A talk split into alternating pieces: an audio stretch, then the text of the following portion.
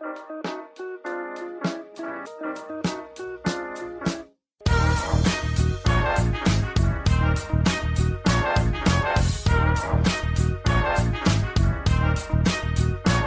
und herzlich willkommen, wir sind die Fotologen. Mein Name ist Thomas Jones und in Rating grüße ich wie immer den Falk Frasser. Hallo Falk. Schönen guten Morgen, Thomas Jones. Guten Morgen, Falk.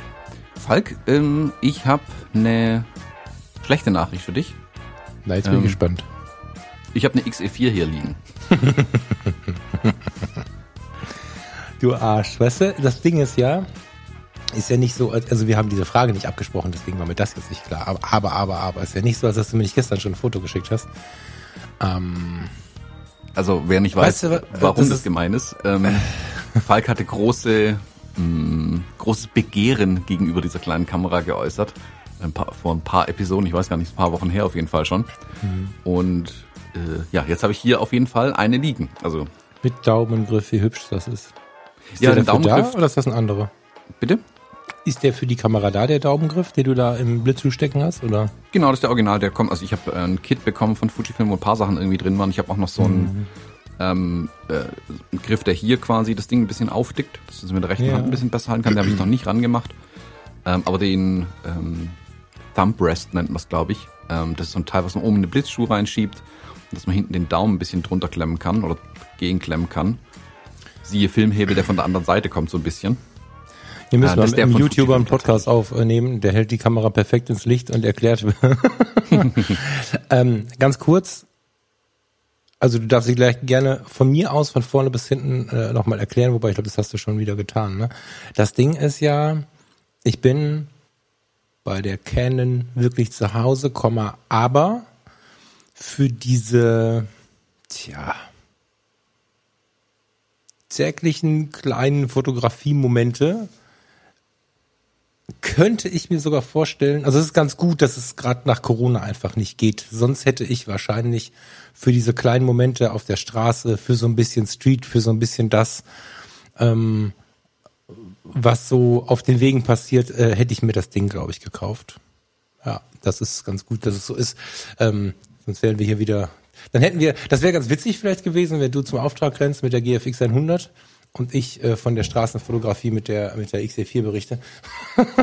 das hätte das hier rund gemacht, aber ähm, ja, vielleicht ist es ganz gut, weil ich hätte einfach nur wieder Geld ausgegeben. Ich, also das ist schon schlimm genug, dass du es mir wieder in die Kamera gehalten hast. Ich weiß nicht, was mit dir ist. Und ich bin auch aus tausend Gründen so glücklich mit der Canon. Aber die XE4 so für die kleinen Momente nebenbei, ich würde sie wahrscheinlich ständig am Mann tragen, ja. Ja, genau dafür ist Ich er weiß nicht, warum das so ist. Warum ist das so? Ich verstehe es nicht. Ich glaube, das, das haben die Fuji-Kameras einfach so in sich. Also ich hatte das kürzlich, und ich hatte hier am, am Mittwoch den Livestream ähm, mit Michael Mori Kirchner, kann man bei YouTube auch nachschauen. Ich glaube, da habe ich es ähm, gesagt, dass ich hatte sogar schon eine X Pro 1 und eine X Pro 2, habe beide verkauft und habe jetzt eine X Pro 3. Und trotzdem, wenn ich ein Bild oder ein Video sehe, wo jemand eine X Pro 2 in der Hand hat, denke ich mir, schöne Kamera, die hätte ich gern. Ich, Moment, ich habe die schon verkauft. Ich hatte die. Ähm, die, ja, die Fujifilm-Kameras lösen, glaube ich, auch viele Menschen irgendwie so ein Ja, ähm, haben wollen Gefühl aus. Ja, ja, ja. Das Ding ist ja, dass das bei mir durch ist, diese Welle. Und ähm, es Na, ist es ist total ja schön, wenn die Wasser... XE4 das wieder macht. Naja, genau. Also es- ich, ich mag das ja, wenn das Wasser stehen bleibt. Ne? Ich will ja nicht sagen, dass das nur eine Welle ist und Fuji, das würde ja auch die, die ganze Geschichte herabwerten. Das ist so überhaupt nicht gemeint. Aber bei mir war es eine Welle, aus welchen Gründen auch immer. Und XT4, X Pro 3, das ist alles ganz nett. Aber das brauche ich nicht, weil auch für, für so die Hauptrolle, wobei das sage ich jetzt einfach so, ne, weiß ich halt, wo ich zu Hause bin und da steht das Wasser halt immer schon. Das war halt, da ist eine Welle durchgegangen, jetzt steht aber jetzt ist es aber so, wenn ich diese XE4 sehe, da kommt noch mal eine Welle. Und wenn ich jetzt mal genau drüber nachdenke, Thomas, auch als wir zusammen mehrmals ähm, unterwegs waren und hatten Kameras dabei, hatte ich in meiner rechten Hand eine EOS und um den Hals die äh, X100. Äh, F war's, ne? Genau. Und das kann ich mir mit dem Ding leider auch vorstellen, dass das so ein Hybrid-Ding werden könnte zu der Canon. Aber das Ja. habe ich hier, glaube ich, schon zehnmal gemacht. Das müssen wir gesagt, das müssen wir jetzt gar nicht so weit ausbreiten.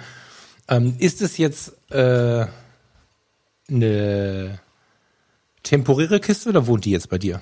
Genau, nee, die ist nur vorübergehend hier. Ich habe ja am Sonntag den Fujifilm JPEG-Rezepte-Workshop und ähm, Fujifilm hat da, also, bei, also wer bei, ich mache den Workshop für Fujifilm, also Fujifilm veranstaltet das Ding und Fujifilm gibt dann den Teilnehmerinnen und Teilnehmern auch die Möglichkeit, Equipment zu testen.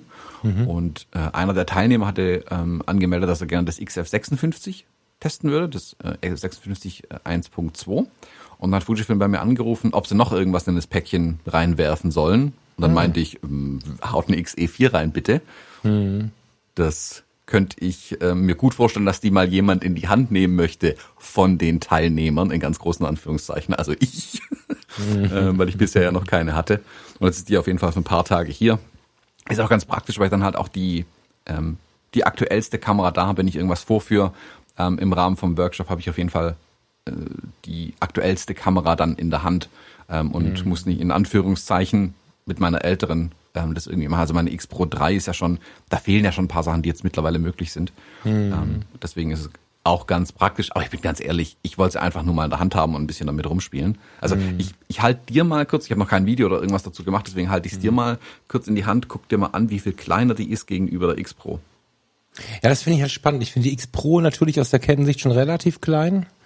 Aber das macht's halt. Ich meine, die sind natürlich deutlich größer als die als die X100-Serie, ne? Ist das deutlich größer oder ist das ein bisschen größer? Die XE. Die XE und die X100er. Die XE ist kleiner wie die X100. Wie war die ist kleiner? Die ist ähm, weniger breit wie die X100, ja, glaube ich. Ah. Ja, muss es sein. Also die ist so. Ach, guck, das ist also.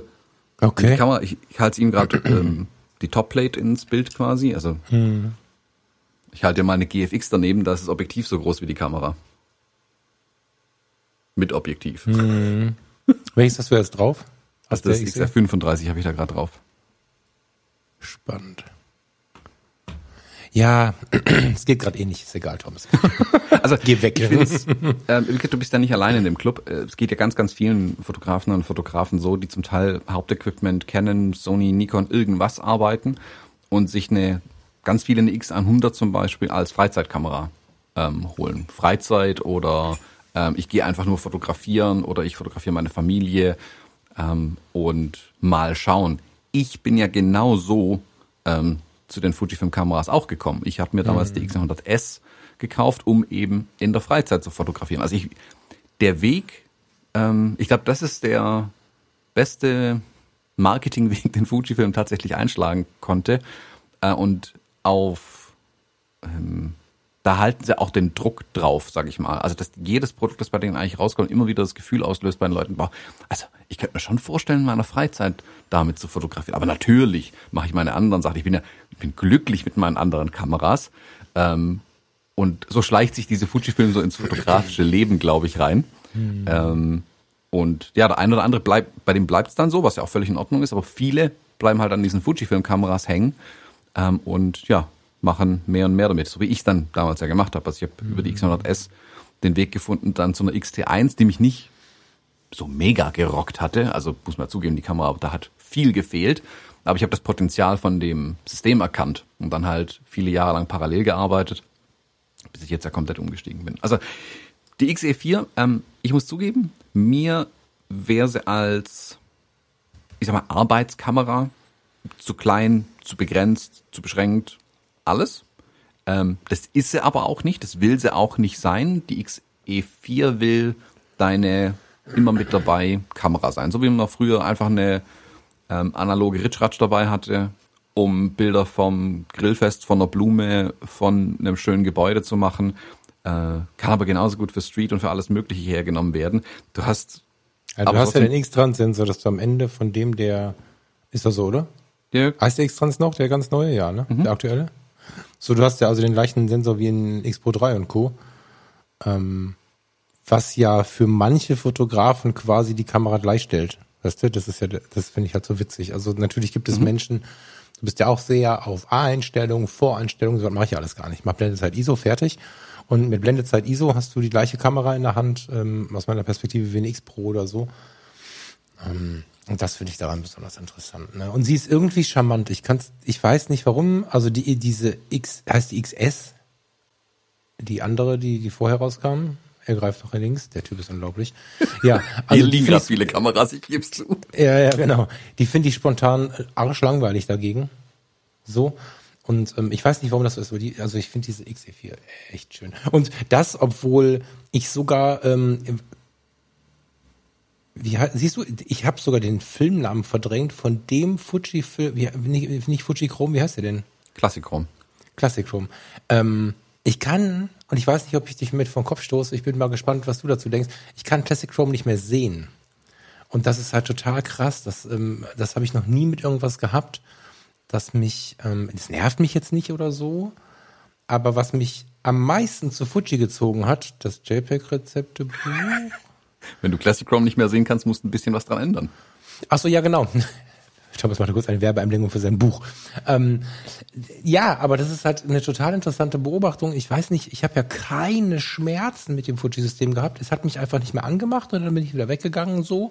Jetzt macht mich die XE4 an, könnte ich mir vorstellen, hm, so.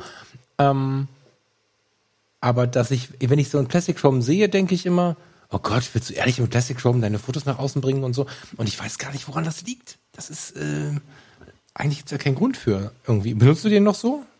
Mm, ja, sehr viel eigentlich tatsächlich. Ich habe mhm. ein bisschen, ähm, ich habe mich auch mal eine Zeit lang satt gesehen dran. Ähm, satt gesehen passt besser als er nervt mich, ja. Genau. Ja, und das ist auch völlig normal, glaube ich. Also ich, hab, ich sage das immer, das hat auch noch niemand verstanden. Ich habe ja immer gesagt, Gitarren, bei denen man das Holz, die Holzmaserung sehen kann. Ich habe Angst, dass ich mich dran satt sehe. Da hat mich jeder Händler mal angeguckt und gefragt, wie du kannst dich dran satt sehen an der Holzmaserung. Naja, irgendwann kenne ich alles. Jede einzelne ähm, Maser in der Holzmaserung. Ich habe keine Ahnung von Holz. Ähm, ich weiß genau, wie die Form läuft. Ich weiß genau, wo ein Astloch ist. Also ich hatte meine Gitarre nicht ganz so viele Astlöcher, aber ich weiß genau, wie es aussieht und dann finde ich es nicht mehr spannend und nicht mehr interessant. Und dann habe ich mich dran satt gesehen. Mm, deswegen haben alle meine Gitarren in der Regel eine schwarze Klavierlackdecke gehabt oder andere wilde Sachen. Und bei Classic Chrome ist es halt auch so, ich weiß irgendwann ganz genau, wie der, wie der Film reagiert, ich weiß genau, wie er aussieht, in welcher Situation er passt und welcher er nicht passt.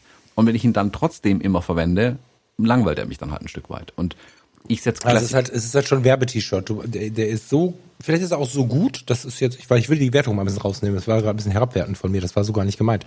Vielleicht ist er sogar so gut, dass man ihn so sehr bemerkt, aber der Fotograf schreit nach außen, ich bin Falk, Komma, und fotografiere mit Fujifilm.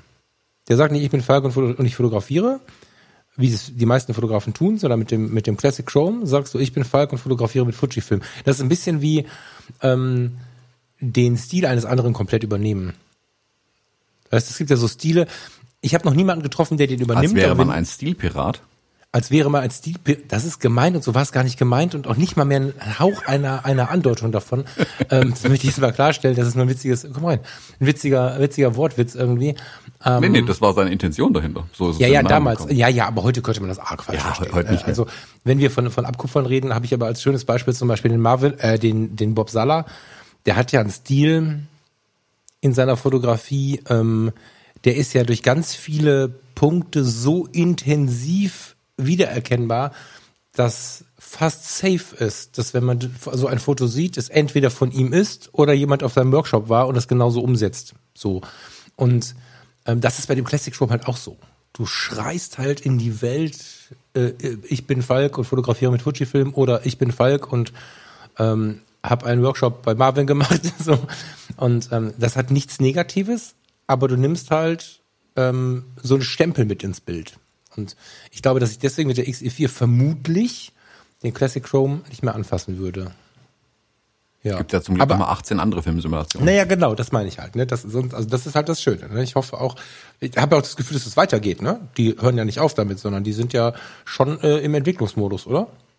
ich glaube halt, dass tatsächlich, dass wenn du die XE4 in die Hand nehmen würdest, wie die anderen aktuellen Kameras, du nicht mehr von Classic, Neg äh, von, ja, Classic Negative wegkommen würdest. So ging es mir nämlich mhm. anfangs. Weil ich Classic Negative ist einfach ein bisschen, ein bisschen entsättigt, oder? Nee, Classic Negative ist ein Superior.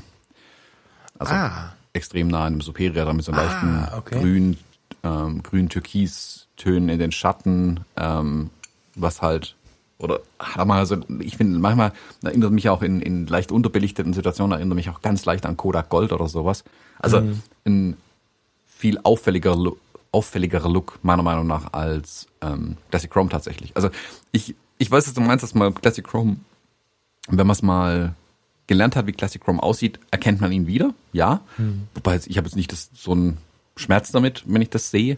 ähm, es sollte halt nicht das einzige Element sein im Bild. Also das Bild sollte halt auch was taugen. Wenn dein Bild nur Ja, aus genau. Classic Chrome besteht, wenn dein Bild nur aus, ähm, sorry, Bob Sala Preset besteht, aber die Fotografie dahinter halt nichts taugt, dann ist die Fotografie halt trotzdem nix. Äh, auch wenn Das war nicht, äh, das war nicht ist. 0, 0,0 herabwertend gemeint. Ich glaube, Genau. er weiß, äh, ich weiß nicht, ob er das jetzt hier hört.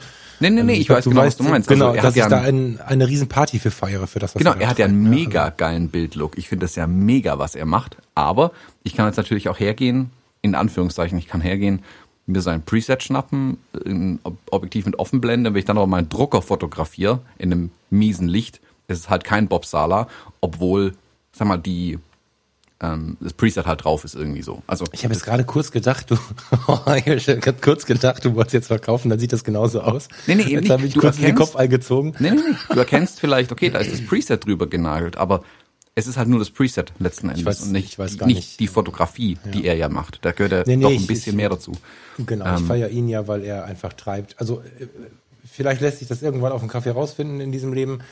Ähm, Ich feiere ihn, ich formuliere das anders, weil ich den Eindruck habe, dass er treibt, äh, was ihn so ein bisschen ausmacht und was aus ihm herauskommt. Ob es am Ende wirklich so ist, äh, kann man ja ähm, aus der Ferne nicht sagen, aber mein Eindruck ist, dass einer von denen ist, die einfach sind, wie sie sind und das nachher hart nach außen treten und das ist ja was, womit du mich sofort bekommst. So. Und da ist ja dann auch wieder dieses Ding mit drin, ne, dass du, ähm, zum Beispiel bei Bildstilen, ey, was ein Thema, ähm, dass du ähm, nicht unbedingt, nur weil du was geil findest, es auch genauso machen musst. Also viel, viel ist ja der Stress, äh, in vielen steckt ja der Stress, wie mache ich es denn jetzt und wie möchte ich denn wirken und wie soll denn mein Stil sein? Viele versuchen das aktiv zu beeinflussen.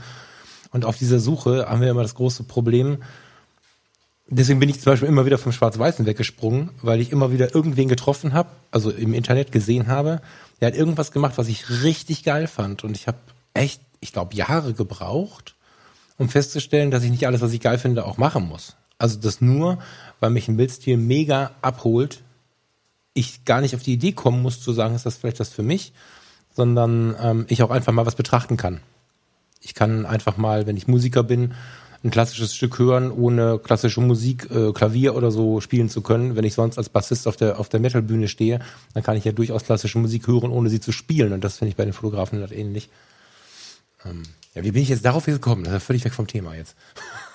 Genau, also ich wollte halt sagen, dass nur ein Bildstil oder ein Preset drüber knallen oder nur eine Filmsimulation verwenden ähm, noch nicht alles ist, aber klar, es gibt eine gewisse Wiedererkennbarkeit halt in die Sachen rein. Aber mir ging es eine Zeit lang auch so, dass ich Classic Chrome tatsächlich ein bisschen satt hatte.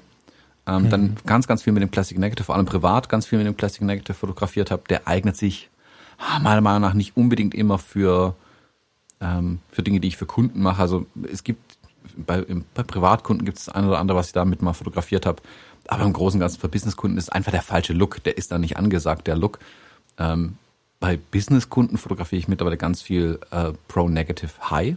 Ähm, Ich finde nämlich, dass die, das war das letzte Jahr irgendwie so, ich fand die Classic Chrome Farben, die sind halt, die sind ja sehr kühl. Das ist ja, also ich finde für Reportagen ist der voll geil. Die sind, genau, die sind einen kleinen Haken zu kühl, glaube ich. So ein Genau. kleines Müh. Mhm. Und die, das ist mir zu, mh, ja, da sehen die, sehen die Menschen einfach so, nicht halb tot aus, aber also wenn man so ein bisschen, wenn jemand traurig guckt und dann noch mit Classic Chrome fotografiert, so verstärkt ist das extrem. Und auch wenn du ernst guckst, und da finde ich die anderen Filmsimulationen bei Fujifilm, Pronek High, in Astia, in Provia, also Provia wirklich der Standard, Standard Farblook, den die Kameras auswerfen, finde ich da viel attraktiver. Und ich glaube, das letzte Jahr war mir ein bisschen mehr Menschlichkeit, ein bisschen mehr Farbe im Gesicht ganz wichtig. Ähm, vielleicht auch so ein Winterproblem, dass man im Winter nicht mit Classic Chrome Menschen fotografieren kann. Im Sommer geht's dann wieder. Aber für Reportagen alles Classic Chrome nach wie vor. Da kommt mir eigentlich fast seltenst was anderes ähm, in die Kamera. Bei Porträtarbeiten bin ich ja mittlerweile bei den anderen ein bisschen angekommen. Da finde ich den Classic Chrome zu, ja, zu entsättigt. Da sind die Hauttöne nicht so, wie ich sie haben will, einfach. Ähm, wenn zu viel, also da ist zu viel Mensch im Gesicht und damit zu viel Hautton, als dass der Classic Chrome da funktionieren würde, meiner Meinung nach. Welcher, du bist ja lange mit der, zuletzt hattest du die 5D Mark IV, richtig? Nee, die 3 war deine letzte, ne? Die drei, genau. Die 3. Wenn du das RAW ins Lightroom schmeißt und nichts machst, finde ich es richtig spannend. Das ist ganz krass gerade. Ich weiß nicht, wa- was dem entsprechen würde bei Fuji, aber dann sind sie ja bei den ganz, bei den allerersten, äh, so bis zur, ich würde behaupten, bis zur 7D, das waren alles auch die kleinen Sensoren. Ich glaube, die erste 5D passte auch. Na, nee, gar nicht mal. Bis zur 7D, ähm, ohne die Großformat, die vollformatigen, hatte ich immer den Eindruck, dass das sehr lashy wirkt. Vielleicht hat sich auch Lightroom äh, verändert, weiß ich nicht, woran es liegt, kann ich nicht beurteilen. Aber wenn ich die Farben in Lightroom hole und mache nichts dran, äh, die, die Daten, dann habe ich da jetzt gerade einen Look, den ich für Hochzeiten und Co. extrem geil finde. Da drehst du die Belichtung ein bisschen hoch und hast im Prinzip das, was wir äh, mal weg von meiner Idee, schwarz-weiß zu fotografieren auf Hochzeiten, ähm, schon gemacht haben, als wir uns kennengelernt haben. Was ist da das Pendant bei Fuji? Also, wobei man sagen muss, wenn ich nicht diesen analogen Style haben möchte. Also es ist ja ganz oft so, dass Kunden, wenn sie Farbe haben wollen von mir, so einen leichten analogen Einschlag haben wollen, dann musst du ja mit, äh, mit so ein paar Mittelchen arbeiten. Aber wenn es das nicht ist und ich einfach eine schöne Hochzeitsreportage mache, wo so ein Wunsch nicht gegeben ist, dann nehme ich einfach nur die Dateien, wie die EOS Media ausspuckt, reiß sie ein bisschen heller, vielleicht ziehe ich im Kontrast oder so, aber das auch sehr wenig und das ist es dann schon gewesen. Das ist so ein bisschen Farb zurückgenommen und so. Welcher ist das bei den Fujis? Provia. Ja? Mhm. Okay. Provia ja. ist der Standard-Look tatsächlich, den also Capture One und Lightroom dann anwenden. Und weil ähm, der so heißt, habe ich äh, den so gut wie nie benutzt, glaube ich. Mhm. Das ist wahrscheinlich. Geht den meisten so. Ich finde den aber super tatsächlich. Also ja, ja. Also ich, äh, es ist ja auch lange Jahre mir nicht. Mir hat das äh, vor. Ach Gott, ey, wann ist denn die 5D Mark II rausgekommen? 2009 oder so, ne? 2010. Da hat mir der Erste gesagt, nimm die Datei, mach sie heller und gut ist. Und da habe ich gesagt, das mache ich nicht, weil, weil irgendwie auch da in meinem Kopf wieder so eine so ein Glaubenssatz, so ein Schwachsinn war mit, du bist so voll professionell, musst du jetzt, wenn du professionell bist, ganz viel dran machen und so. Was totaler Bullshit.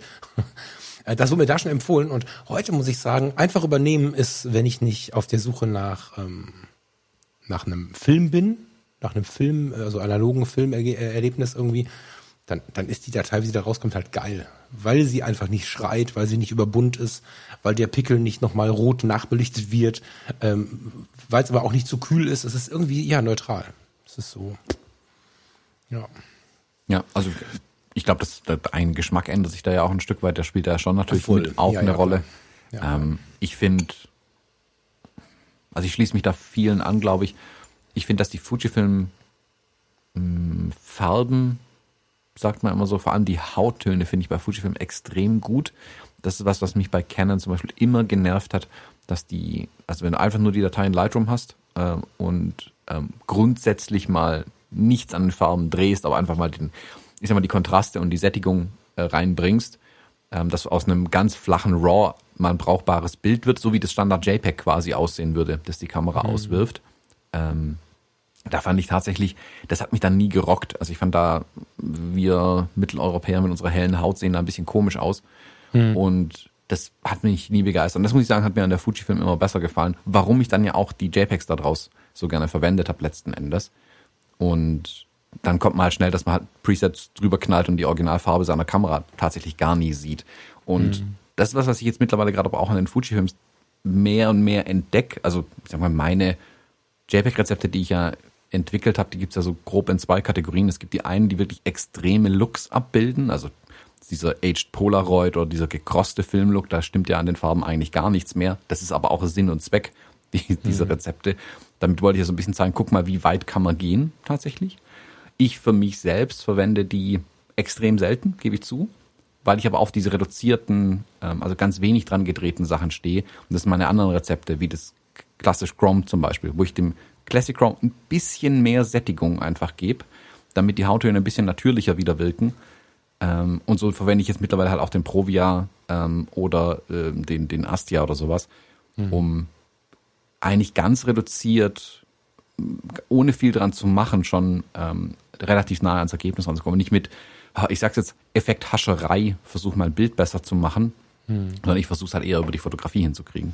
Also besser fotografieren, um bessere Bilder zu haben, nicht möglichst viele analoge Looks drauf zu stapeln.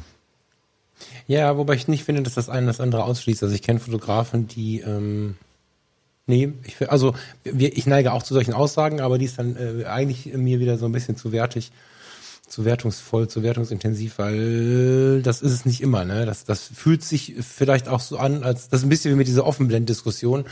Ähm, es ist ja nicht so, dass ein Foto schlecht wird, wenn viel Effekt drauf liegt. Vielleicht passt es mal nicht. Das, äh, da bin ich dabei. Und vielleicht versucht der eine oder die andere damit was zu retten. Das ist ja auch, wenn du bei den absoluten Beginnern schaust, ähm, gib jemandem eine neue die Kamera. Schaut daran die absoluten Beginner. Genau, vielleicht nicht, vielleicht können die nicht fotografieren und es geht sogar um sie dann in dem Thema, genau. Und gibst du denen jetzt mal eine Kamera, den absoluten Beginnern, und dann gibst du denen Lightroom oder Capture One oder was auch immer und sagst du, mach mal, dann ist ja der spannendste und immer wiederkehrende Effekt, dass sie es halt hart übertreiben. Das ist ja immer ein Ding, was ich durchhabe. Ich vermute fast du auch, dass man dann, wenn man äh, irgendwie ein Schwarz-Weiß macht, hat man dann ein Korn, was so groß wie vier Pixel im Bild ist.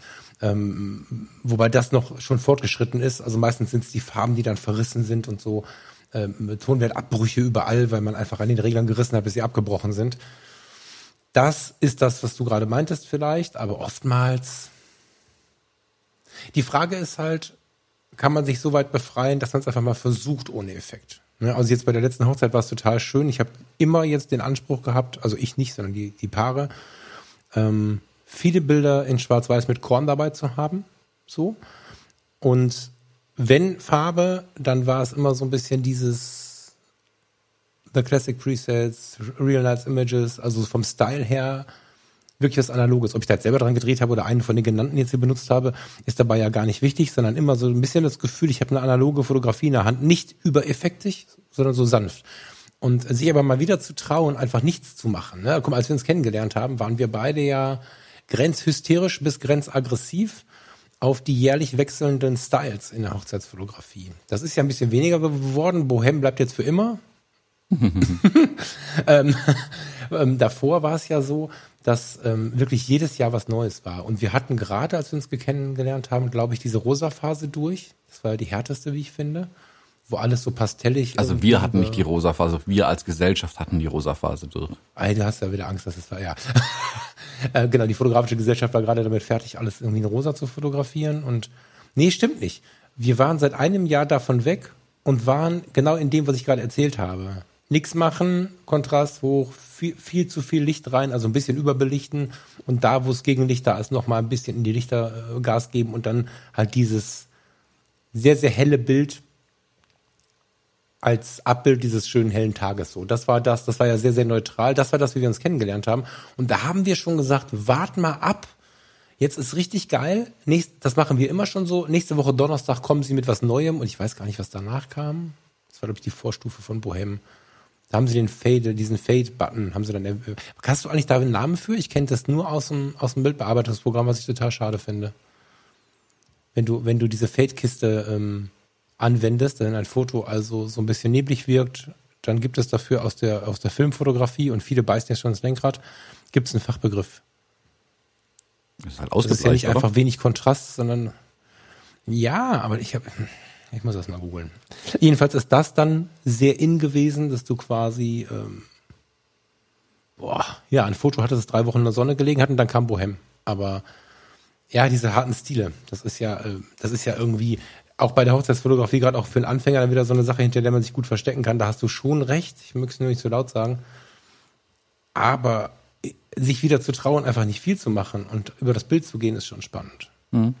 Nö, ich schließe mir da gar nicht aus. Ich bin ja, ich gebe mir selbst ja ständig den Tipp, wenn ich mal ähm, in, in tiefere Bildbearbeitung bei irgendwas einsteige und Gott bewahre das Verflüssigen-Werkzeug in Photoshop benutze, dann mache ich meine Korrekturen mit dem verflüssigen Werkzeug und dann gibt's unten den wunderbaren Regler Rekonstruieren. Den drehe ich dann 50 Prozent zurück und das ist sehr wahrscheinlich das, was ich eigentlich haben wollte. Weil mhm. während man im Doing ist, mich eingeschlossen, übertreibt man halt gern mal.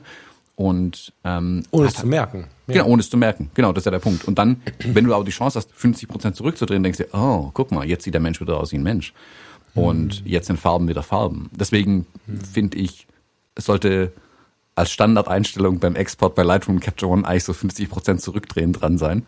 Mhm. Äh, und dann kommt es meistens an bessere Ergebnisse. Also wie gesagt, ich, mir geht's genauso. Ich übertreibe da auch gern. Deswegen habe ich ja so, es gibt, es gibt in Lightroom wie in Capture One eine ganz, ganz tolle Funktion, dass du Vergleichsvarianten einstellen kannst. Du kannst also sagen, okay, zeig mir links bitte ein Bild an, egal was ich mhm. rechts im Moment anzeige. Einfach, dass du zwei Bilder nebeneinander halten kannst. Genau. Und das ist für mich ein essentielles Werkzeug geworden, wenn ich mit Firmen über viele Jahre jetzt ja zusammenarbeite, weil ich zum Teil meine Sünden von früher einfach ausbaden muss und ähm, vom Bildlook her mich an das angleichen muss, was natürlich schon vorhanden ist. Also ich habe ich hab jetzt, ja, ja, ja, ja, ich hab, genau, ich habe da kürzlich eine Insta-Story zum Beispiel gepostet. Da gab es ganz viele Reaktionen drauf. Ähm, ich war bei einem Kunden vor Ort und habe meine ähm, meine Pro-Fotoblitze aufgebaut. Ich habe mir diese B10s geholt mittlerweile. Ähm, also super Blitze, super Lichtformer, alles mega voll profimäßig. Steht ja schon Pro-Foto drauf. Super, super, super. Und dann baue ich hinter dem Model, stelle ich einen Blitz, also ein Speedlight, eins von meinen ähm, Godox Speedlights, nackt auf ein Stativ, richte es gegen eine Wand und um das Licht ein bisschen zu zäumen, sag ich mal, und ein bisschen runder zu bekommen, weil das Ding hat ja eher so ein leicht rechteckiges Licht, was es wirft, die Speedlights, habe ich ein DIN A4-Blatt zusammengerollt, mit Tesa abgetaped und über den Blitz drüber gestülpt. Das sieht erstmal super dumm aus, das sah auch vor zehn Jahren schon super dumm aus. Aber damals habe ich die Bilder halt so gemacht und bis heute hätte der Kunde gern die Bilder genau gleich. Und deswegen, egal was ich vorne heute geändert habe, was gleich aussieht, wie ich es früher gemacht habe, hinten habe ich keine andere Möglichkeit, als dieses dumme Speedlight mit einem Blatt Papier zu bearbeiten, damit es hinten an der Wand halt so aussieht, wie es aussieht. Und ein und jedes Mal, wenn ich da bin, um Mitarbeiter zu fotografieren, gehe ich zu der Dame, die zwei Tische weiter sitzt, frage sie, ob sie mir ein Blatt Papier und einen Tesa hat. Sie lacht dann schon, dann gibt sie mir das und ich bastel das dann dahin. Da kann ich halt nicht mehr zurückdrehen mittlerweile. Ähm, und ich hätte so gerne einen Rückblick mal. Wir haben damals zu wenig aufgenommen, also bevor wir mit dem Podcast angefangen haben. Wir haben zu wenig, ich habe zu wenig Fotos von dir gemacht, aber wenn ich ähm, mir jetzt gerade Thomas Jones vorstelle in seinem Business-Auftritt mit dem, was er, was er bis jetzt erreicht hat, das meine ich mit einem echt liebevollen Lächeln und nicht herablassend, aber es ist einfach so witzig, mir vorzustellen, wie du dann mit den von oben bis unten abgetapten Kameras um die Ecke kommst, mit irgendwelchen Knieschonern, mit irgend, also du warst da wirklich ein bunter Vogel so. Mhm. Also bin ich total immer noch. Die Knieschoner habe ich ja, aber bist abgelegt. du immer, klar bist du das immer noch, aber es ist schon, wenn ich mir das vor Augen führe, ein anderes Bild, was ich heute mir mache, wenn du irgendwo äh, ein, eine Firma betrittst oder wenn wir den Tennisclub damals in, äh, ich hätte fast Arschwalde, wo war das? In Mannheim irgendwo, als, als wir den betreten haben, das waren schon äh, im Auftritt zwei Menschen. das ist schon schön irgendwie. Ja, man wird, man, man wird ja ein bisschen gesetzt, aber im Alter vielleicht einfach auch. Ähm, aber Dollar. was ich da mit Licht mache, habe ich halt bis heute bei den Kunden auch mit dem Bildlook. Also ich kopiere ja. bis heute einen Look, den ich aus der Canon-Kamera rausbekommen habe zum Beispiel. Und da ist mhm. einer der letzten Arbeitsschritte immer, ich nehme eins von den ganz alten Bildern, so die letzten, die ich mit ähm, der 5D damals gemacht habe, und lege mir das links als Vergleichsvariante, rechts meine Bilder, wie ich es jetzt exportieren möchte und gucke nochmal, okay, passen die farblich tatsächlich zusammen? Weil es ist gar nicht so einfach gewesen, den Look so hinzubiegen, dass ich ihn wie damals wieder hinbekomme. Hm. Und diese, das lässt also wenn ich einen bestimmten Look erreichen will, mache ich das. Das kann man aber genauso gut auch machen, um zu sehen, habe ich es vielleicht übertrieben. Also links das Original unbearbeitete Bild nochmal hinlegen und rechts, was ich jetzt mit Preset und mehr Kontrast und hier Farbe und lokale Anpassungen hast du nicht gesehen. Und einfach zu gucken, okay, habe ich das Bild jetzt wirklich besser gemacht oder habe ich einfach nur viel an dem Bild gemacht? Ähm, hm. Und ich sage immer, bei, bei, gerade bei den Reportagen ist Bildbearbeitung ja, mache ich immer so ein bisschen ein Fragezeichen. Also es geht halt darum, dass man ein bisschen an den Bildern korrigiert. Also das, da weiß ja vielleicht, dass die Belichtung einigermaßen passt, klar. Aber ich will ja, wenn überhaupt, meine Bildaussage unterstreichen mit meiner Bildbearbeitung noch und nicht ähm, stark verändern. Und da lieb ich ja zum Beispiel deswegen auch die, ich sag mal, die Möglichkeit, mit diesen Filmsimulationen zu arbeiten, weil ich da einfach einen grundsätzlichen Look schon habe, während ich fotografiere. Das ist ganz, ganz wichtig, mhm. dass ich da schon sehe, was ich treibe. Ähm, und dann kann ich am Ende da noch eine Nuance irgendwie ähm, dran drehen im Zweifelsfall. An den JPEGs größtenteils sogar. Also ich habe jetzt mhm. für den Workshop am Sonntag bereite ich gerade so ein bisschen was vor und da zeige ich zum Beispiel eine von den letzten Reportagen, die ich komplett im, äh, als JPEG geschossen habe. Mit der GFX. Weil, klar, Mittelformat und JPEG. Ja gut, warum auch nicht? Aber das ist jetzt nochmal die nächste Diskussion. Ja, geil. Ähm, was, äh, was mich jetzt gerade so ein bisschen schüttelt, ist, dass wir eigentlich bei dem Thema sind, von dem ähm, wir vorgestern Nacht überlegt haben, ob das was für ein Podcast wäre. Und wir sind gerade sehr viel bei dem, was war, was wir erhalten müssen und äh, wie es dann später aussieht und so. Ähm, ich würde dich bitten, das nochmal zu wiederholen, was du da nachts gesagt hast, weil, oder dein, deinen Themenvorschlag nochmal zu wiederholen, weil ich finde das super interessant, das Thema. Oh, ich habe keine Ahnung mehr, was ich vor zwei Tagen gesagt habe. Da fragst mich Sachen. Ähm, deswegen nehme ich Podcasts auf, da habe ich eine Aufnahme im Zweifelsfall. du kannst nicht erwarten, dass ich mich an ein Telefongespräch erinnere. Ähm, ich glaube, so grob war die, die Themenüberschrift, mh, was bleibt. Ähm, ich wollte gerade sagen, ja, ah, okay. also was bleibt von dem, was wir tun? Ähm, wenn, wenn man ein ganz großes Wort hinschreiben möchte, ist es Vermächtnis. Das klingt was? aber schon sehr geladen, das Wort. Ähm, das Wort Vermächtnis sagt ja nur, was bleibt für die anderen. Das nimmt es ein bisschen weiter noch, weil Vermächtnis kommt ja aus dem, aus dem, ja, aus dem Erbrecht, würde man jetzt deutschlich sagen. da geht der Fokus ja noch ein bisschen nicht nur, was bleibt im Raum stehen, sondern was bleibt für die anderen. Das, ähm, ja. Aber für die, also ist ja ein Grundbedürfnis des Menschen. Und ich finde das Thema total interessant. Wie kamst du drauf? Also ich bin total gespannt. Ich würde gerne mit dir noch ein bisschen drüber quatschen, aber wie kamst du auf die Idee? Wie, ich kann mich nicht mehr, das fiel so ins Gespräch rein. Ich kann mich nicht daran erinnern, dass wir da irgendwie, erzähl mal. Oh, weiß ich nicht mehr. Wenn ich ehrlich bin, ich habe keine Ahnung mehr, wie wir drauf gekommen sind, dass wir auf ähm, unser Vermächtnis gekommen sind. Also äh, unser im Sinne von unser aller. Also nicht jetzt deins und meins, sondern also was bleibt irgendwie übrig und was ist der Antrieb, warum wir Dinge tun vielleicht auch. Das spielt da ja, glaube ich, eine ganz große Rolle. Ähm, also warum tun wir Dinge und was bleibt von diesen Dingen denn vielleicht tatsächlich übrig? Ähm, ich kann ja nicht mehr ähm. sagen, wie wir genau drauf gekommen sind, aber ja, es ging, also wir waren schon dann irgendwie, wir sind ja davon wieder weg, weil wir überlegt haben, das aufzunehmen, aber es ging schon um, äh, was bleibt von uns? Also es war schon hoch intim. So, ich muss jetzt mal ein bisschen nachhelfen, weil ich, wenn du das Thema nicht möchtest, hast du den Stoppknopf natürlich auf deiner Seite. Fühlt sich gerade ein bisschen so an, aber ich beobachte das jetzt mal und erzähle einfach mal weiter. ähm, ich habe das ähm, zumindest in dieser Nacht so aufgefangen, aufgef aufgefasst, dass da schon die Frage drin war, was bleibt von uns und ähm, unabhängig davon, wie wir das sehen, weil ich glaube, dass du und ich da bestimmt wieder interessante Unterschiede haben. Vielleicht auch nicht. Das ist ja ganz oft auch eine Überraschung, dass es nicht so ist. Ähm, ist es gerade für die kreativ Aktiven, für Fotografen ein großes Thema. Manchmal an der Oberfläche, ganz bewusst sichtbar, auch für denjenigen und manchmal aber unter der Haut. Ähm, viele, die sich fotografisch engagieren und nicht studiert, ausgebildet sind, was ja die meisten Fotografen heute sind, die aktiv sind, muss man mal sagen, von der Zahl her. Viele von denen kommen aus Berufsbereichen, wo sie nichts erschaffen haben, also wo sie, also selbst im Rettungswagen, selbst auf der Arbeit, äh, selbst bei, mein Gott, selbst mit der Arbeit auf dem Rettungstransportfahrzeug war es ja so, dass du am Ende zwar getrocknete Tränen, ein Dankeschön und einen festen Händedruck bekommen hast und das ist auch was, das ist was, was bleibt, merke ich heute, wenn mich jemand beim Edeka anspricht und diese Situation ist 15 Jahre her, da kann ich mich natürlich dann erstmal nicht mehr dran erinnern. Dann merke ich aber schon, dass da eine Menge liegen bleibt.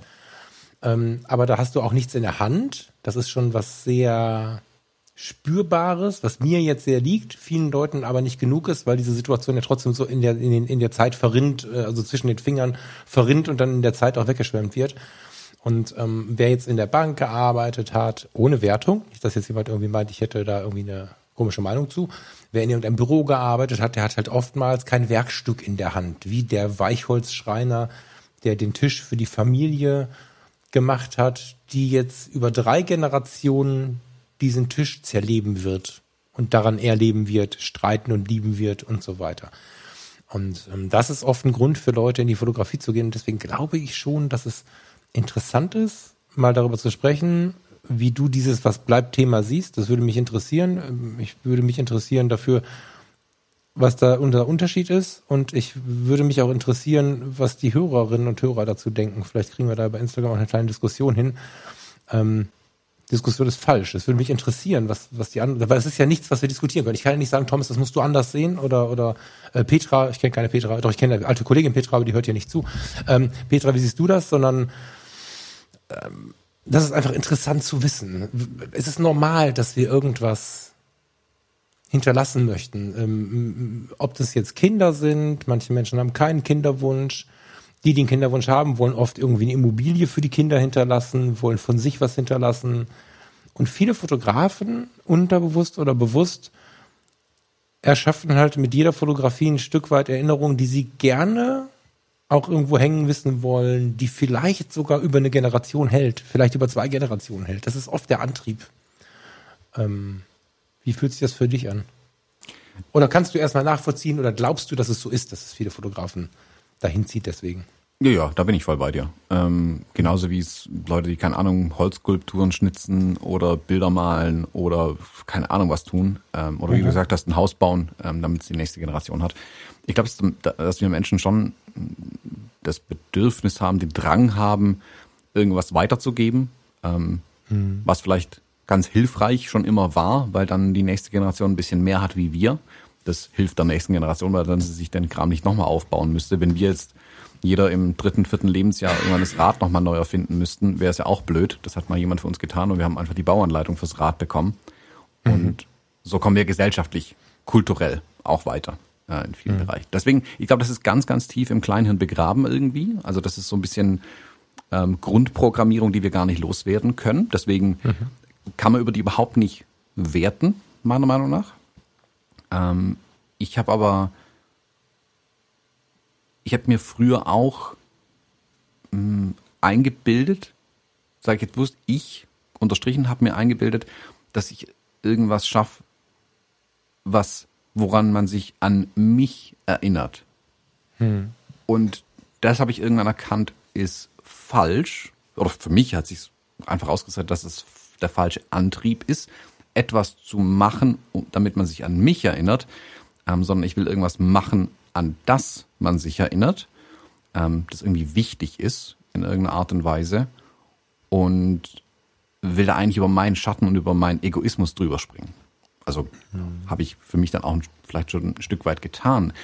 Ähm, ich habe zum Beispiel in der in der Diskussion um, um Hochzeitsfotografie, weil es ja oftmals von den, ich sag's mal, die Profis, wird es ja manchmal immer noch belächelt, Hochzeitsfotografie, was ich falsch finde, einfach. Also du triffst immer wieder auf so elitäre Fotokreise, die die Hochzeitsfotografie total belächeln.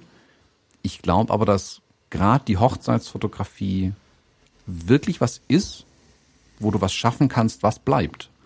Ähm, mhm. Da kommt, kommt ganz, ganz viele Menschen zusammen aus zwei Familien, die vielleicht so noch nie zusammenkommen, vielleicht nie wieder zusammenkommen werden in der Konstellation.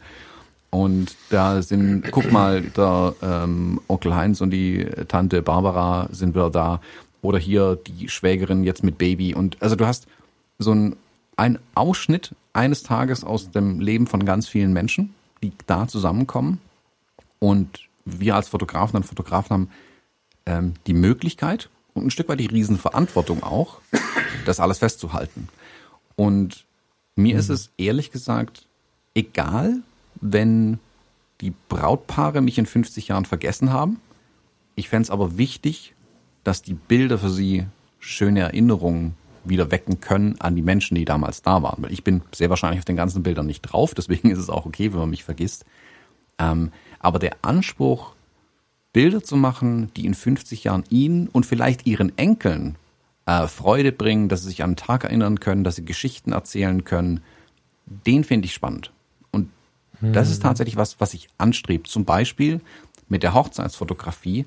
Und da bin ich dann ehrlich, da sehe ich mehr, boah, jetzt fange ich mit sowas an, da sehe ich mehr Wert drin, als für Firma XYZ irgendeinen Metallklumpen zu fotografieren für die Werbung, der im nächsten Jahr durch Metallklumpen 2.0 überholt ist. Hm.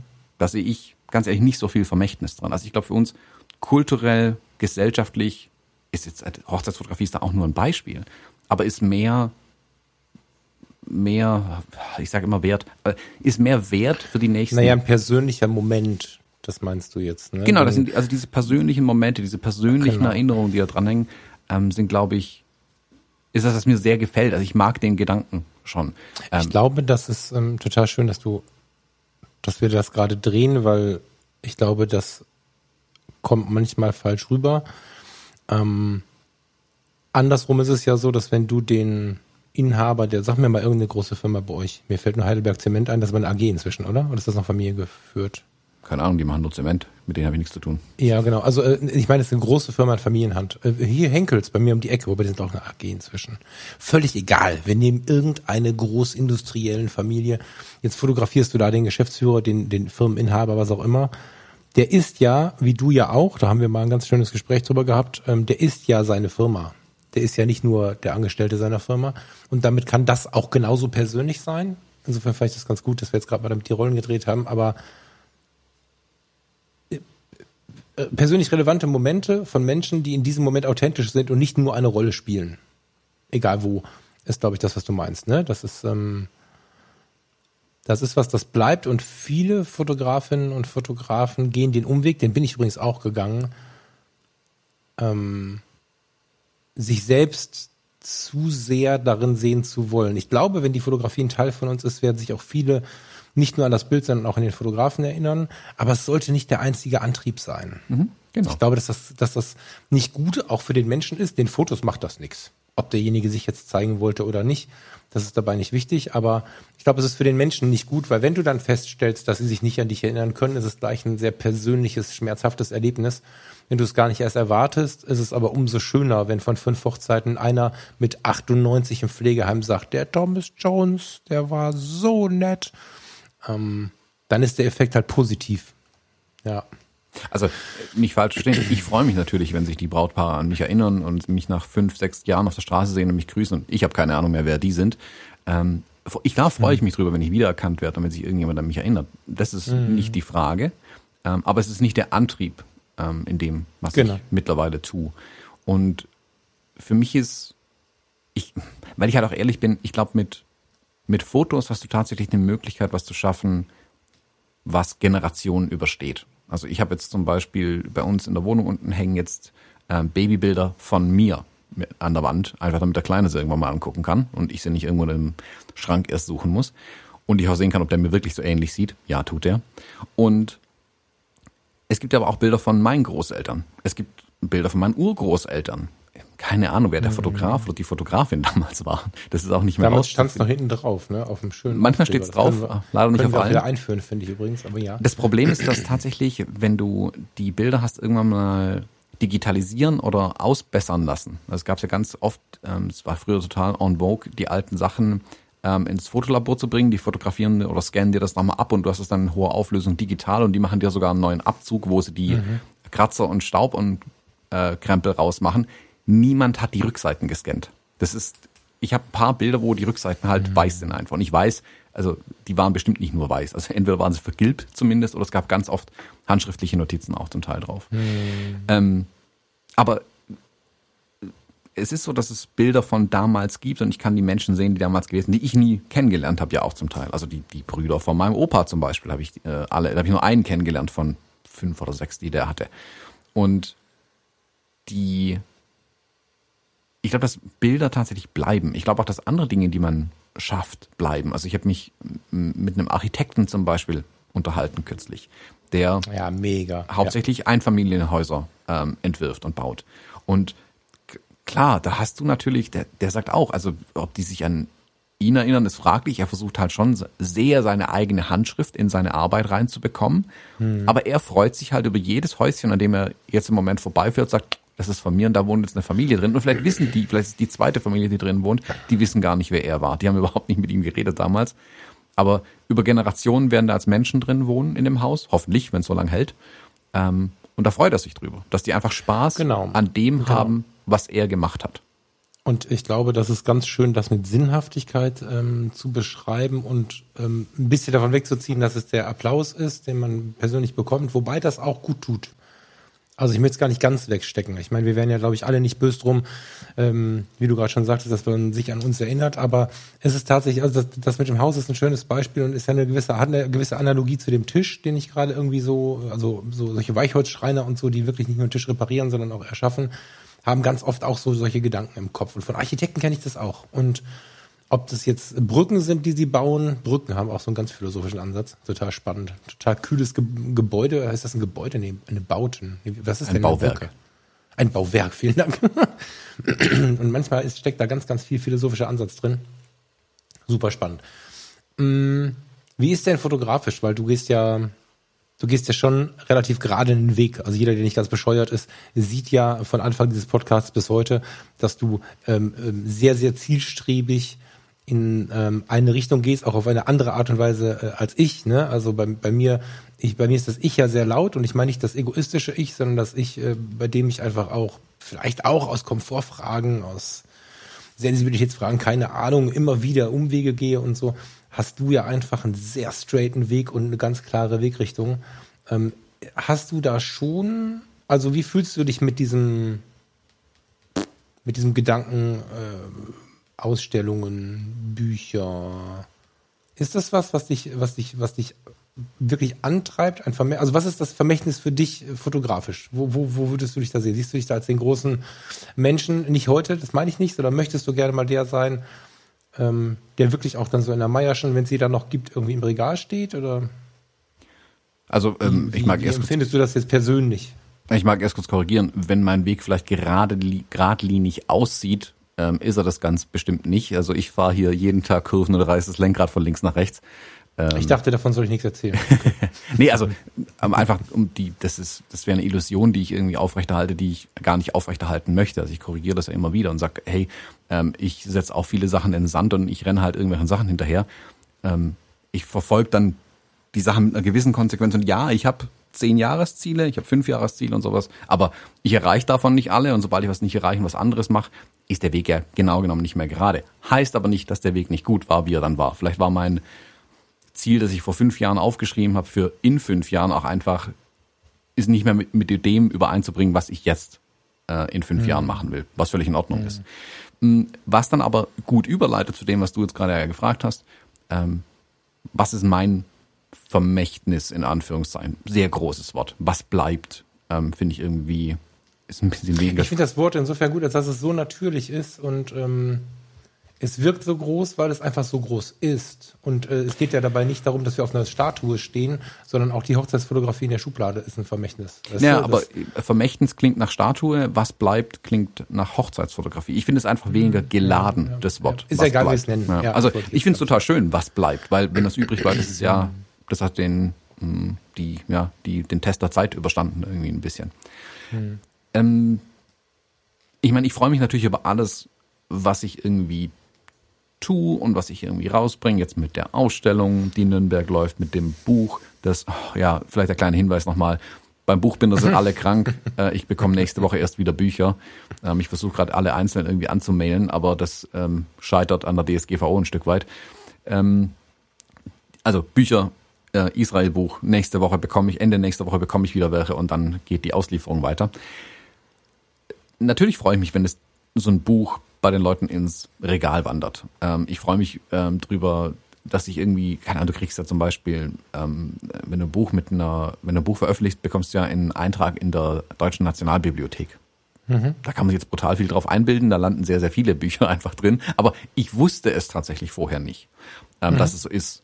Äh, und fand es dann witzig, hihihi, hahaha, hab einmal drüber gelacht. Realistisch gesehen bin ich jetzt schon eine Karteileiche in der Deutschen Nationalbibliothek. Ähm, ich glaube, also für mich ist es einfach wichtig, auch zu wissen, dass es nicht so wichtig ist. Also ich darf mich selbst nicht zu wichtig nehmen. Hm. Ich, weil ich glaube, dass es oftmals, für mich zumindest, die Sachen vergiftet, die ich tue. Wenn ich nur hm. Dinge tue, ähm, um mich wichtig zu machen, dann vergesse ich Dinge zu tun, die wichtig sind. Und das meine ich mit Vermächtnis klingt für mich, ich stehe auf einer Statue, was bleibt, sind Dinge, die ich gemacht habe. Da unterscheide ich so ein bisschen. Deswegen freue ich mich so über die Bilder, die ich für die Menschen mache, über die sie sich noch 50 Jahre lang freuen können zum Beispiel. Über was ich mich aber viel, oder was viel mehr, über was ich mich genauso freue, ist nicht unbedingt, was bleibt, wo man mit meinem Namen in Verbindung bringt, aber alles, was ich tue, was den Menschen einen Mehrwert bringt. Also alles ihnen Freude bringt natürlich, aber auch einen Mehrwert bringt. Ich versuche, wenn ich einen mit Menschen, wenn ich Menschen begegne, versuche ich möglichst, dass die am Ende einen besseren Tag hatten, als sie vorher haben. Ich versuche aus jeder Situation rauszugehen, dass am Ende alle irgendwie glücklicher sind ein Stück weit, ein bisschen mehr Lächeln auf den Lippen haben und besser durch den Rest vom Tag durchkommen. Und das zählt bei mir genauso bei einem Bewerbungsbild wie für eine Hochzeit, wie für ein Business-Shoot, wenn wir bei den fotografischen Sachen bleiben, aber genauso, wenn ich zum Bäcker gehe ähm, und dort was kaufe oder sonst irgendwas tue. Und wenn ich zum Beispiel an dieses JPEG-Rezeptebuch denke, ich glaube nicht, dass ähm, in der Masse an Büchern, die mittlerweile erscheinen, von denen, von der Stückzahl, die verkauft worden ist, dass da in 50 Jahren noch viele in Regalen rumstehen werden, weil sie einfach auch nicht mehr relevant sind, realistisch gesehen. Ein Buch über eine 50 Jahre alte Kamera unbedingt. ähm, ich weiß aber, dass ganz viele Leute mir das Feedback gegeben haben, boah, ich fotografiere jetzt total anders, ich fotografiere viel mehr, ich habe mein Lightroom deinstalliert, ich mache nur noch JPEG und bin glücklich da damit. Ähm, mhm. Oder ich habe endlich kapiert, wie die Kamera funktioniert. Guck mal, die Leute schicken mir auch Bilder mit dann immer wieder. Ähm, und für mich ist nicht so wichtig, was sich in ein, zwei, drei Generationen ähm, sich noch an mich oder meine Taten unbedingt erinnern wird. Aber was ich jetzt bewirken kann, hat für mich einen viel, viel höheren Stellenwert. Und ich glaube, dass ich dann die Chance habe, vielleicht auch tatsächlich mal irgendwas zu machen, was in drei Generationen noch wichtig ist irgendwie. Hm. Super spannend, dass du jetzt, also das, weißt du, das ist wieder so ein Ding, wo wir dann am Ende ja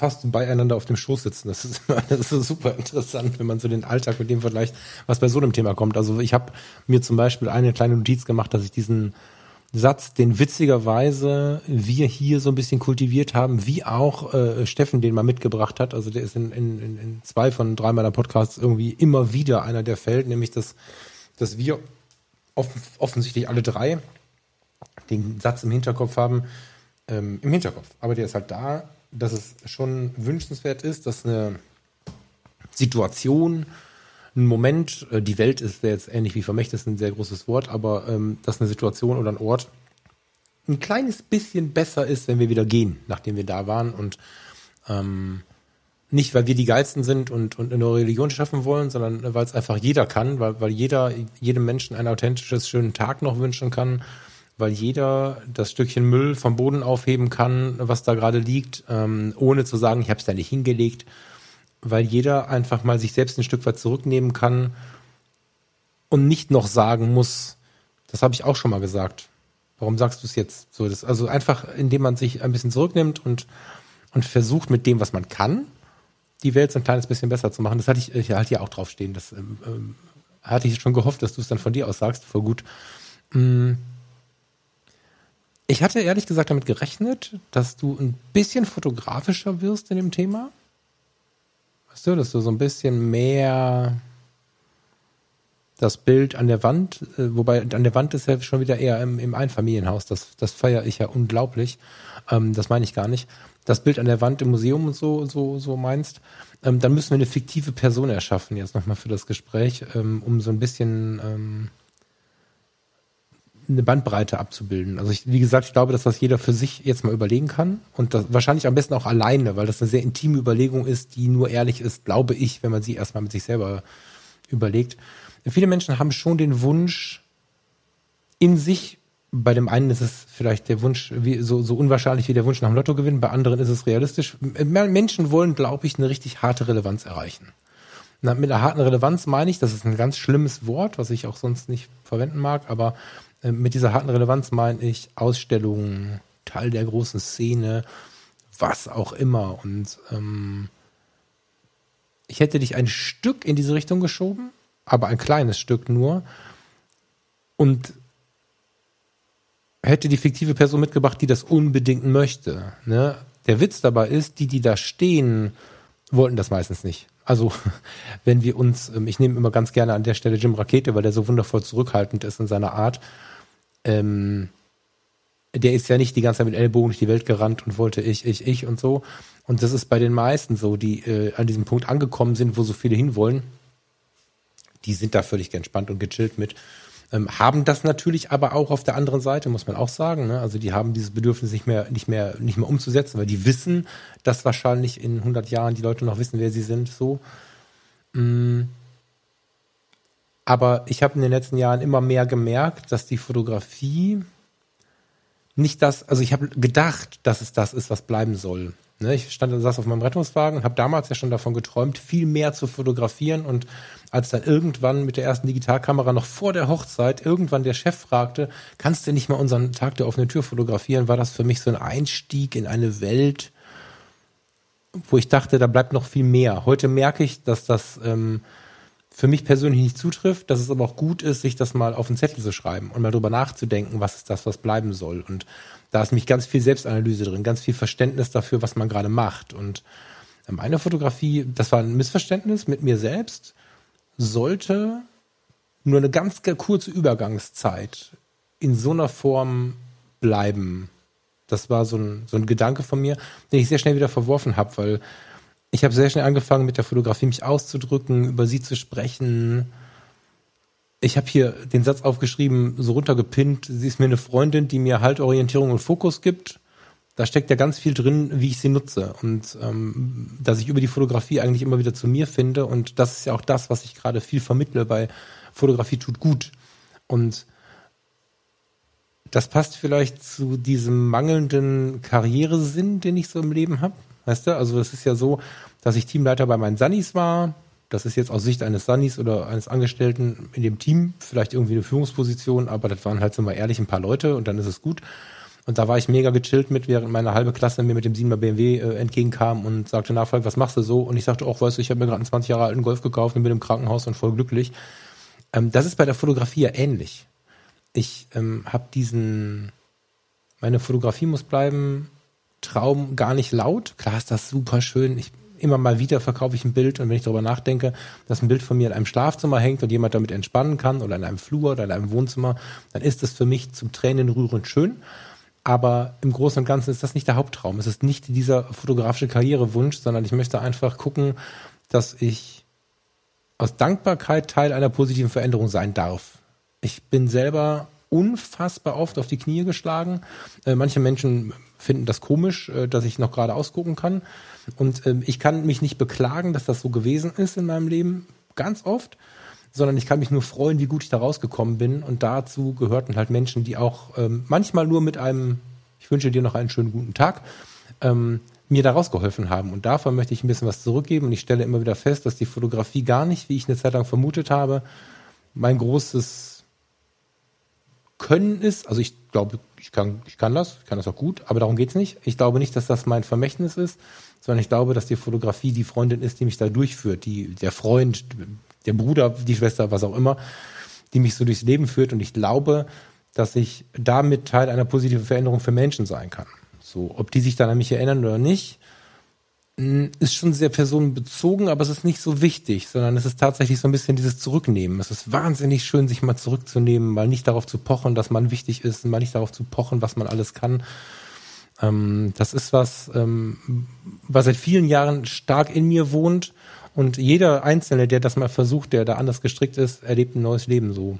Und deswegen rutsche ich auch immer weiter von unseren ersten Wünschen. Thomas Jones und Falk Frasser werden die großen Hochzeitsfotografen. Folge eins bis, weiß ich nicht, fünf, acht, waren gar nicht so viele Folgen spannenderweise, wo wir ähm, auf dem Weg waren, immer tiefer in die Hochzeitsfotografie zu springen. Das waren vielleicht auch nur drei Folgen, das war, nee, war nicht viel, ne? So, ähm, ähm, rutsche ich immer weiter, und das ist eine schöne Rutsche, ähm, hin, die Fotografie wieder als Werkzeug zu nutzen. Deswegen ist Fotografie tut gut entstanden. Erst sehr sanft, dann habe ich mich ein paar Mal gewendet, wusste nicht so richtig, wie soll ich denn hier sitzen und so. Es manifestiert sich immer weiter in diesem Freundeskreis, der gerade entsteht. Und diese Entspannungstrainerausbildung zeigt es mir ja auch. Die Kamera ist in meiner Hand, aber ich bin nicht die Kamera und ich bin nicht die Fotografie. Und somit habe ich, glaube ich, eine ganz andere Wertigkeit in der, in der Fotografie als viele, die fotografisch, künstlerisch personifiziert irgendwie, ich sage das Wort wieder, ich habe echt eine Allergie dagegen, relevant sein wollen. Und ähm, das zu prüfen für sich ist mega spannend für die eigene Positionierung, weil es unglaublich gut tut, weil es jedem zeigt, wo er steht. Ja, ich habe ja den Satz vielleicht noch, ist ein offenes Geheimnis, relativ viel äh, Kritik äh, bekommen ähm, auf der fotografischen Ebene, weil das ja tatsächlich auf zum Beispiel Falk Frasser kommen, nicht so richtig klar ist, wofür steht der. Ich lege da ja bewusst Fotos von einer Kommunion neben einer Hochzeit, neben den Hamburger Hafen, neben Urlaubsbilder. Und das tue ich ja ganz bewusst. Und wenn dann aber der Dritte gefragt hat, witzigerweise waren es nicht mehr, es waren drei, aber äh, was machst denn du da und warum machst du das? dann fängst du schon an, drüber nachzudenken obwohl 250 andere in dem Monat zuvor geschrieben haben, dass alles toll ist. Und in so einer Situation des Zweifelns, ob die von außen kommt oder von innen kommt, ist dabei nicht wichtig, ist es mega gut, darüber nachzudenken, was bleibt von mir, warum mache ich das und was soll bleiben. Ist richtig wertvoll. Und bei mir ist es nicht die Fotografie an sich, die Fotografie ist Teil des Ganzen. Aber es ist nicht die Fotografie, es ist Veränderung, es ist schöne Erinnerungen, schöne Veränderungen, Werbung für Authentizität zu machen, für Frieden, glaube ich sogar. Das klingt jetzt vielleicht für viele ein bisschen weich, aber genau so meine ich's. Und somit hat die Fotografie eine riesige Rolle, eine Freundesrolle auch, die super wichtig ist. Aber bei mir ist es halt nicht der Job. Die Fotografie ist nicht mein Job. Und ähm, du hingegen kannst mit, mit geschwellter Brust ganz stolz und auch äh, in dir ruhen zu mir sagen, ja, Falk, kann ja sein, ist auch schön für dich. Mein Unternehmen ist mein Leben. Und das zu lassen, wie es ist, was jeder für sich fühlt, das finde ich halt mega wichtig dabei. Ja gut, wie das Unternehmen jetzt irgendwie reinpasst. Also das ist eine bewusste Entscheidung. Ähm, ich will mit der Fotografie Positiv, auch mein, mein Geld verdienen irgendwie, aber mhm. ähm, das hat nichts unbedingt mit dem zu tun, äh, wenn ich sage, was bleibt. Das, das, ermöglicht mir einfach das zu tun, was bleibt. Also von der Fotografie zum Beispiel. Ähm, ich glaube, also weil du gerade Jim Raket dann so jemanden reingebracht hast in die in das Gespräch, ich glaube nicht, dass Henri Cartier-Bresson Diane Arbus, Ansel Adams, ich glaube nicht, dass die angetreten sind und sich gedacht haben, ha, mit der Kamera mache ich Bilder, die mal in einem Museum hängen. Genau. Äh, ich glaube, dass die Menschen, die wirklich nach unseren Wertungen erfolgreich waren und in einem Museum hängen, dass die angetreten sind, die Sache zu machen und die Sache so gut wie möglich zu machen oder so mhm. wichtig, so wichtige Bilder wie möglich zu machen. Also ich glaube nicht, dass ich mhm. ähm, also auf jeden Fall wären das die falschen Motive, sich ähm, am D-Day in eins von den Landungsbooten reinsetzt äh, und irgendeinen Strand mit den Soldaten stürmt und als einziger Idiot statt einem Gewehr eine Kamera dabei hat. Ähm, das machst du ja nicht, weil du ins Museum willst. Also das, ich glaube, du machst, weil du eh schon ja, Todeswunsch ich fürchte, hast. dass es schon den einen oder anderen gibt, aber die meisten. Nee, ich sage, das wären auf jeden Fall ja. sehr falsche Beweggründe. Ähm, mhm. Ich glaube, dass jemand wie Robert Kappa das gemacht hat oder andere Fotografen, die in solchen Gebieten auch unterwegs sind und waren, ähm, es machen, weil sie es wichtig finden, dass diese Bilder gemacht sind. Also ich, ich hatte ja mit Kai das, ähm, das Interview mit Hans-Jürgen Burkhardt zum Beispiel, der sich sein Knie kaputt gemacht hat, weil er hinten vom Panzer gesprungen ist. Ich meine, das sind Sachen, die kannst du natürlich erzählen, aber er hat es nicht gemacht, um damit mehrere WordPress Photo Awards zu gewinnen. Er hat es mhm. gemacht, weil er die, die Bilder wichtig findet. Und das sollte der Antrieb sein. Und das, wie gesagt, habe ich über die Jahre halt für mich festgestellt, das ist auch mein Antrieb, warum ich die Dinger mache. Also eines der Beispiele ist zum Beispiel jetzt tatsächlich das Israel-Buch und die Ausstellung. Das war nie das Ziel, dass die Bilder ähm, in den beiden Medien landen. Also klar wollte ich irgendwann mal für mich ein Buch aus den Bildern machen und ich habe auch ein paar Bilder davon an der Wand hängen, aber ähm, das war's dann auch. Dass das jetzt draus geworden ist, ich freue mich mega drüber. Versteht mich nicht falsch. Ich wäre, ich würde lügen, wenn ich sage, dass mich sowas nicht freut und ich da mega stolz drauf bin. Aber es war nicht der, der Anspruch. Ich wollte gute Bilder machen. Und so mache ich es ja bis heute mit den anderen Dingen, die ich frei vor allem fotografiere, eben auch. Dass ich, nee, ich will das, ich will möglichst gute Bilder machen und dann schauen wir mal, was draus wird. Und ich glaube, dann, weiß nicht, ob man sich dann vor Enttäuschungen selbst bewahren kann, aber für, ich funktioniere so halt tatsächlich besser. Ich meine, ich mag die Anerkennung, versteht mich nicht falsch. Jeder mag, glaube ich, die Anerkennung, wenn jemand Absolut, deine ja. Arbeiten, deine Bilder schätzt. Ähm, aber das ist nicht jeden Tag mein Antrieb. Deshalb zum Beispiel, warum ich äh, es gefeiert habe, dass auf Instagram kann man jetzt die Likes ausblenden. Super, da freue ich mich drüber. Ähm, weil ich selbst will die Zahlen nicht sehen, weil das nicht mein Antrieb sein soll. Ähm, gut, so wie ich Instagram mache, ist, ist eh Hopfen und Malz verloren, da jemals irgendwas zu gewinnen. Ähm, aber das sollte nicht der Antrieb sein. Das glaube ich ist immer so ein, das finde ich, ich finde es falsch und ich weiß, ich versuche den Leuten auch auszureden, ähm, weil ich da wirklich dran glaube. Ähm, weil ich oftmals glaube, dass es auch hinderlich ist, tatsächlich dann die bestmöglichen Fotografien, Tische, Häuser, was auch immer zu machen. Wenn du nur auf die kurzfristige Anerkennung scharf bist, aber nicht vielleicht, und das ist der Punkt, auf dein tatsächliches Lebenswerk. Also was du in Summe dann schaffen kannst. Hm. Naja, es, also ich glaube, dass man auch irgendwann raushört, wenn es eigentlich gar nicht um die Fotografie geht. Oder raus, nee, an den Fotos sieht man es nicht, das will ich jetzt nicht übertreiben, aber sonst hört man das raus und ich glaube, dass es einfach gesund ist, ähm, sich diese Fragen zu stellen. Und ähm, es darf aber auch anders sein, ne? Also die, deswegen habe ich gerade am Anfang gesagt, dass man das gut alleine betrachten kann, gut alleine darüber nachdenken kann oder vielleicht sogar sollte, weil das ja eine hochintime Betrachtung ist. Die kann auch wehtun, so ist nicht. Mm. Ich bin fast versucht, das so stehen zu lassen, weil ich ähm, gerne den Zuhörerinnen und Zuhörern die Möglichkeit geben würde, dass sie jetzt wirklich da für sich mal drüber nachdenken, weil es wirklich eine tolle Sache ist, sich da zu positionieren. Also am Ende ist es nichts anderes als eine sehr harte Positionierung, weil wir ja eigentlich gerade über den Tod sprechen. Ähm, es ist eine sehr absolute Frage. Was bleibt, klingt schön. Da kann man Liedtexte drüber machen. Das kann man super auf ein Buch schreiben. Das ist was, was magnetisch ist so ein bisschen. Weil wir alle denken so, was bleibt denn von mir? Ah, spannend. Und man dann blättert, also so Buch blättern wir auf oder drehen es um und wollen den Klappentext lesen. so. Weil am Ende geht es ja um den Tod. Ganz oft ist es so, dass derjenige, der zu laut danach schreibt, schreit, dass etwas bleibt, entweder große Sorgen vor dem Tod hat oder Angst hat, in den letzten Jahren schon verstorben zu sein, sowas. Ne? Also nicht im Sinne von, von, von körperlich verstorben, sondern irgendwie was gemacht zu haben, wo die Sinnhaftigkeit nicht so laut war. Und ähm, weil das ein absolutes Thema ist, ist es aber auch in Richtung Positionierung, aber auch Selbstwert und so super gesund damit umzugehen. Ich würde fast sagen, wir gehen hier raus. Du hast wahrscheinlich noch irgendeine Abkündigung im Kasten, wie ich dich kenne. Aber ansonsten würde ich vorschlagen, dass wir hier einen Cut machen. Es sei denn, du hast jetzt noch irgendwie, also hau noch gerne was dazu, aber lass uns nicht noch eine Stunde machen. Nee, ich glaube, das ist ich gut. Sonst nichts mehr. Äh, das Bild der Woche habe ich dir Gar nichts? Nee. Das ist ja krass. Das Bild der Woche habe ich dir aber gerade eben noch geschickt. Wo hast du es mir geschickt? Bei WhatsApp habe ich es dir geschickt. Le Moment.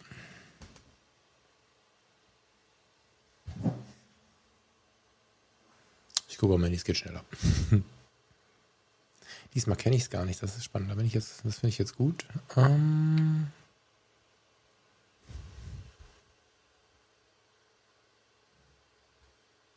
das musst du mir jetzt erklären. Genau. Also immer. Bild der Woche ist er, also wir hatten ja mal darüber gesprochen, dass wir uns jetzt jede Woche ein Bild mitbringen wollen. Ähm, und Bild der Woche muss es nicht jeden, also das ist jetzt nicht eine Auszeichnung, wo wir hier die Fanfaren und die Tröten auspacken, das Bild dann direkt 60, 90 ausdrucken und, und ans Deutsche Museum schicken wollen. Ähm, das ist nicht Sinn und Zweck von Bild der Woche. Ähm, Bild der Woche ist aber so ein bisschen eine Geschichte oder irgendwas erzählen. Ähm, ich habe diese Woche was versucht, ähm, was ein bisschen anders zu machen.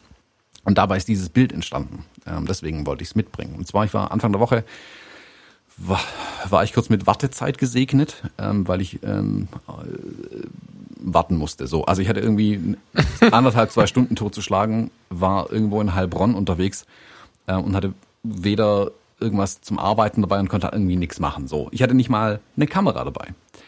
Und weil ich dachte, ich werde es eh nicht brauchen, weil ich nicht mit Warten gerechnet hatte. Also habe ich anderthalb Stunden gewartet, bin dann ähm, bisschen durch, über die Felder gelaufen in Heilbronn und habe für mich einen kleinen Beschluss gefasst, nämlich ähm, ich komme ja nicht drum herum, diese ganzen wilden Social Media Apps auf meinem Telefon drauf zu haben, mit denen man dann wunderbar Zeit totschlagen kann, keine Frage. Aber mhm. man hat eigentlich noch eine ganz tolle andere App auf seinem Telefon drauf, die Kamera-App. Und ich habe für mich beschlossen, dass ab sofort immer, wenn ich mir denke, hey, was ist denn so bei Insta los? Ähm, ich habe mir jetzt einen Ordner auf dem Telefon angelegt, wo die ganzen Social Media Apps drin liegen und die Kamera-App. Und jedes Mal, wenn ich den Ordner auf meinem Telefon aufmache, denke ich mir, ha, Kamera-App. Und gehe ich her und fotografiere einfach, was um mich rum ist, statt die Social Media Sachen aufzumachen. Und mhm. während ich dann so über die Felder gelatscht bin, dachte ich mir, das ist so ein richtig gutes Fotologen-Episoden-Cover was da hinten mit den Bäumen, den Wolken und dem Feld passiert. Ähm, das, das passt im Style ein bisschen zu was bleibt tatsächlich, finde ich. Genau, das ja. hat es vielleicht ganz gut reingepasst sogar noch. Und dachte mir, ja, das bringe ich dann auf jeden Fall mit. Das ist, also A, mit dem Gedanken dahinter, ähm, wie gesagt, weniger, nicht weniger Bilder anzugucken, aber halt nicht äh, wie ein Zombie in, in Social Media rumzuscrollen und mich aufzuregen, sondern einfach die Kamera zu schnappen und wenn es im Wartezimmer beim Arzt äh, die schlimmen Muster auf den Polstermöbel sind, zu fotografieren.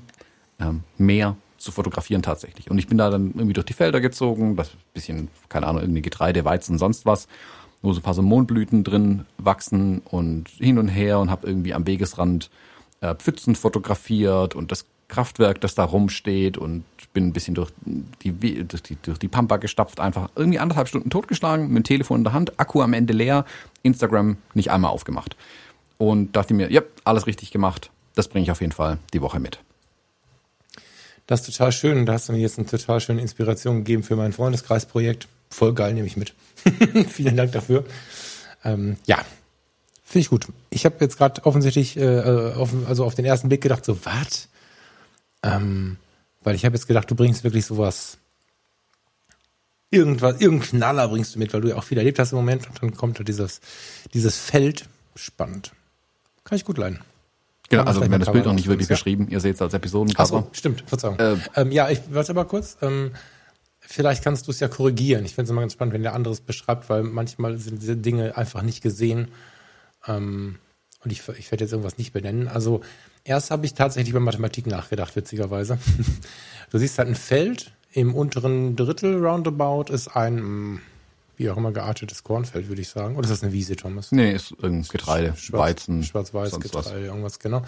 Hast einen sehr grauen, aber dennoch so ein bisschen ausschattierten Himmel, den finde ich irgendwie ganz interessant. Ja, diffus ist, trifft es nicht. Und ähm, am Horizont von, von diesen Weizenfeldern stehen halt in der Mitte drei, rechts zwei und links ein Baum. Und ich habe erst so ein bisschen in Binärcodes gedacht, als ich das angeschaut habe. Und ähm, es ist eigentlich einfach nur ein ganz, ganz ruhiges Bild. Es ist einfach ganz viel Stille drin und dass ich dann angefangen habe, da hin und her zu rechnen, ist äh, schon wieder ein Symptom dafür, dass selbst ich, der die ganze Zeit von Stille und Entspannung und all diesen Dingen redet, viel zu viel denken will irgendwie, anstatt einfach mal was anzunehmen. Ich habe sogar nachher überlegt, ähm, welche Stromtrasse da hinten den Kleinen äh, lang führt und was links neben dem Baum, ob da ein Pärchen spazieren geht oder ob es eine ganze Familie ist. Viel zu viele Gedanken. Es ist einfach was war das jetzt für ein Moment? Das würde mich mal interessieren. Also, das war doch wahrscheinlich eher Totenstille, oder? Ja, da Oder war kein Mensch unterwegs. Also ich glaube, ein Jogger kam Ja, mir doch, irgendwann Familie, entgegen. aber- Aber, ansonsten war ich da ziemlich allein. Mhm. Also still war, ist relativ. Es war neben der Autobahn und neben dem äh, Kraftwerk Mhm. auf der anderen Seite. Also einmal nach rechts schwenken und dann ist es nicht mehr so still. Schön, schönes Bildnis für die richtige Perspektive ne, im Leben. Ja. Ja, kann ich gut leiden. Vielen Dank. Da baue ich gleich das Cover draus. Jetzt muss ich mich nur noch entscheiden, ob ich äh, den einzelnen Baum oder die zwei Bäume wegschneide, weil wir das Quadrat haben. Mal gucken. Tja. Ja, Thomas, du hast noch einen Termin heute. Ja. Willst du den besprechen oder ist der geheim? Äh, ich krieg eine Spritze in den Arm. Yes. Herzlichen Glückwunsch dazu und äh, viel Freude am Abend. Ich habe da jetzt keine Erfahrung und noch niemanden gehört, wie es denn war. Aber im schlimmsten Fall hast du ein bisschen Grippe. Na, mal schauen. Viel Freude damit. Ähm, vielleicht hast du die Energie, mir nachher zu schreiben, dass du was mit dir gemacht hat, weil das war bei mir ja tatsächlich so, dass ich da dann irgendwie saß danach eine Viertelstunde, dachte, krass, das war jetzt irgendwie echt wichtig. Und nicht nur so kognitiv, sondern das hat richtig was gemacht. Bin ich ein bisschen gespannt, was du da so erzählst. Ja. Lieber Thomas, liebe Leute, tschüss. Vielen Dank fürs Zuhören. Bis nächste Woche. Tschüss. Tschüss.